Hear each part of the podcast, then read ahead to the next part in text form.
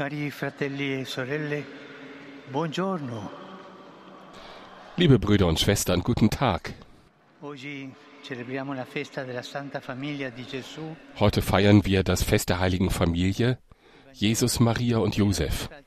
Das Evangelium zeigt sie uns im Tempel von Jerusalem, um das Kind dem Herrn zu präsentieren.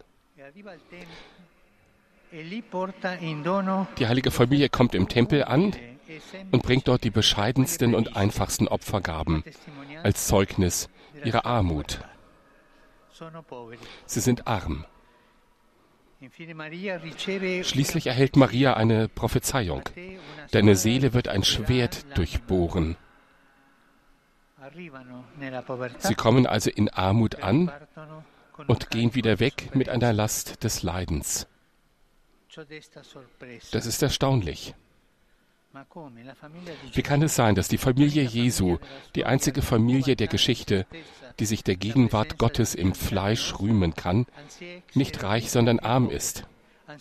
Statt begünstigt scheint sie beeinträchtigt zu sein. Statt unbelastet zu sein, ist sie in große Sorgen verwickelt.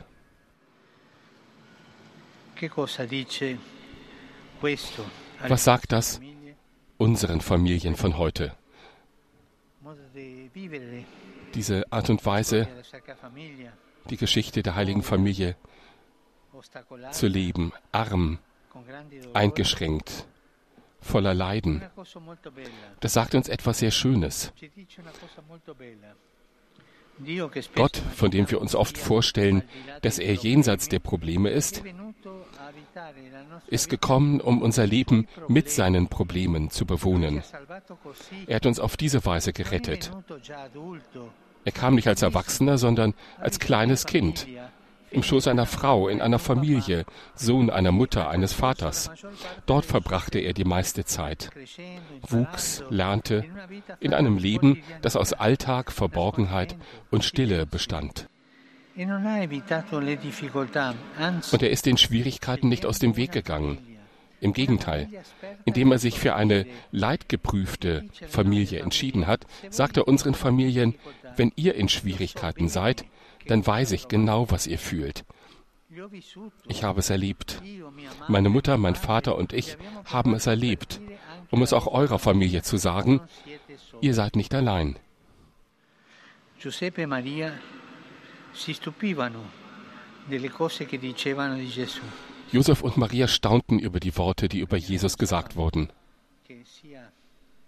Wir wissen ja, es war der alte Simeon, die Prophetin Hannah, die diese Dinge sagten, und sie staunten. Da will ich mich heute einen Moment an aufhalten, bei der Fähigkeit zu staunen. Die Fähigkeit zu staunen ist ein Geheimnis für ein gutes Miteinander in der Familie,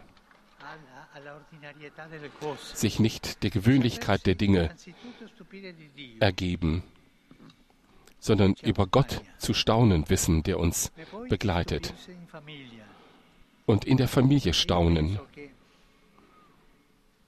Ich denke, dass es gut ist, wenn in einer Ehe der eine über den anderen staunt, indem er ihn zum Beispiel bei der Hand nimmt, abends ein paar Augenblicke in seine oder ihre Augen schaut, das Staunen, das zur Zärtlichkeit führt, das Staunen und die Zärtlichkeit im Eheleben, dann über die Wunder des Lebens, über die Kinder, Zeit finden, mit ihnen zu spielen, ihnen zuzuhören. Ich frage euch, Väter und Mütter, habt ihr Zeit, um mit euren Kindern zu spielen? Geht ihr mit ihnen spazieren? Ich habe jemanden am Telefon gehabt? "Eh, der sagte, ich bin auf der Piazza, ich habe meine Kinder zum, am Spaziergang rausgeholt. Das ist schön, diese Art und Weise, Eltern zu sein. Staunen auch über die Weisheit der Großeltern.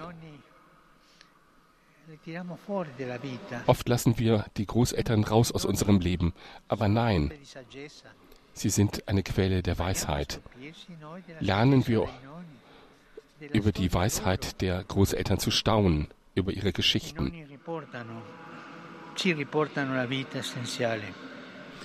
Die Großeltern bringen uns zurück zum Wesentlichen des Lebens und schließlich staunen über die eigene Liebesgeschichte.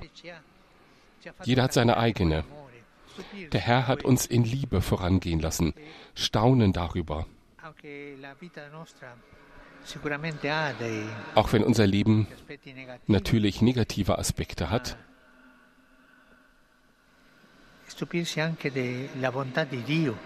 staunen über die Güte Gottes, der mit uns geht, auch wenn wir so sind. Maria, Königin der Familie, hilf uns jeden Tag über das Gute zu staunen. Wir bitten dich um die Gnade des Staunens jeden Tag und dass wir es, dass wir andere die Schönheit des Staunens lehren können. Ave Maria, gratia plena, Dominus tecum, benedicta tui mulieribus, et benedictus fructus ventris tui, Iesus. Santa Maria, Mater Dei, ora pro nobis peccatoribus, nunc et in hora mortis nostre. Amen. Chancilla Domini. Fiat mi secundum verbum tuum. Ave Maria, gratia plena, Dominus tecum, benedicta tui mulieribus, et benedictus fructus ventris tui, Iesus. Santa Maria, Mater Dei, ora pro nobis peccatoribus, nunc et in hora mortis nostre. Amen. Verbum caro factum est. Et habitavit in Ave nobis. Maria, gratia plena, Dominus tecum, benedicta tui mulieribus, et benedictus fructus ventris tui, Iesus. Santa Maria, Mater Dei, ora pro nobis peccatoribus, nunc et in hora mortis nostre. Amen. Ora pro nobis, Santa Dei Gentris. Udini efficiamur promissionibus Christi.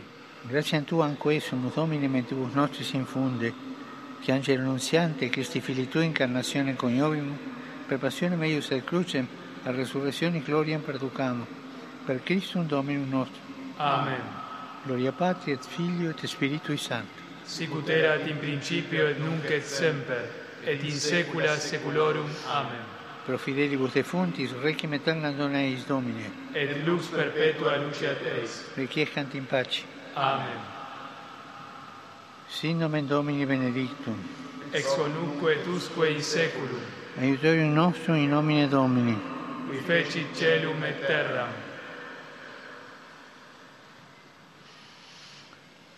Benedicat vos, omnipotens Deus, Pater et Filius et Spiritus Sanctus. Amen. Amen.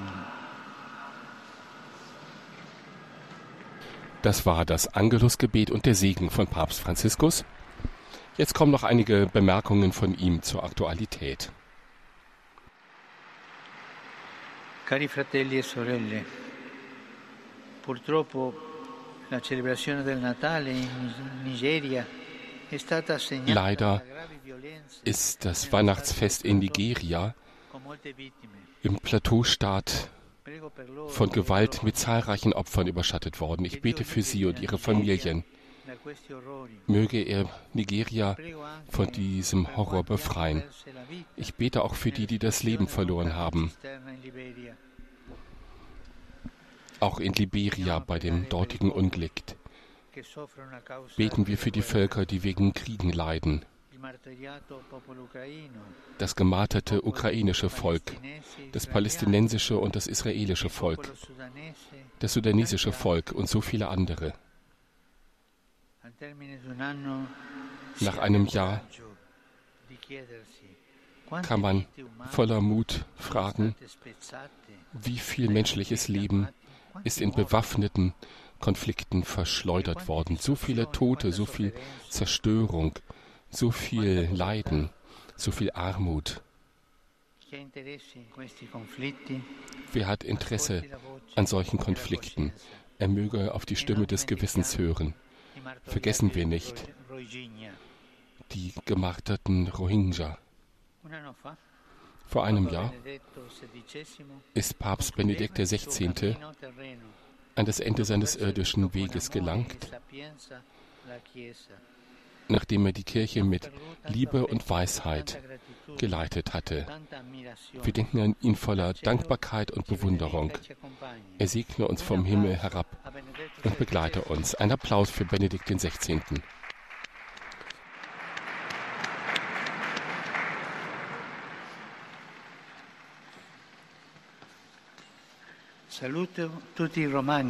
Ich grüße alle Römer, die Pilger, die Pfarrgruppen und Verbände und die jungen Leute. Ein spezieller Gruß geht heute an die hier anwesenden Familien und alle, die über Radio und Fernsehen mit uns verbunden sind. Vergessen wir nicht, dass die Familie die grundlegende Zelle der Gesellschaft ist. Man muss sie immer verteidigen und unterstützen, immer. Saluto la squadra nazionale italiana maschie del pallavolo under 18 e saluto noch weitere Grüße an einzelne Gruppen, darunter an eine lebende Krippe aus Umbrien. Allen einen schönen Sonntag, ein Segen für eure Familien. Ich wünsche uns allen ein ruhiges Jahresende. Bitte vergessen Sie nicht, für mich zu beten. Guten Appetit und auf Wiedersehen.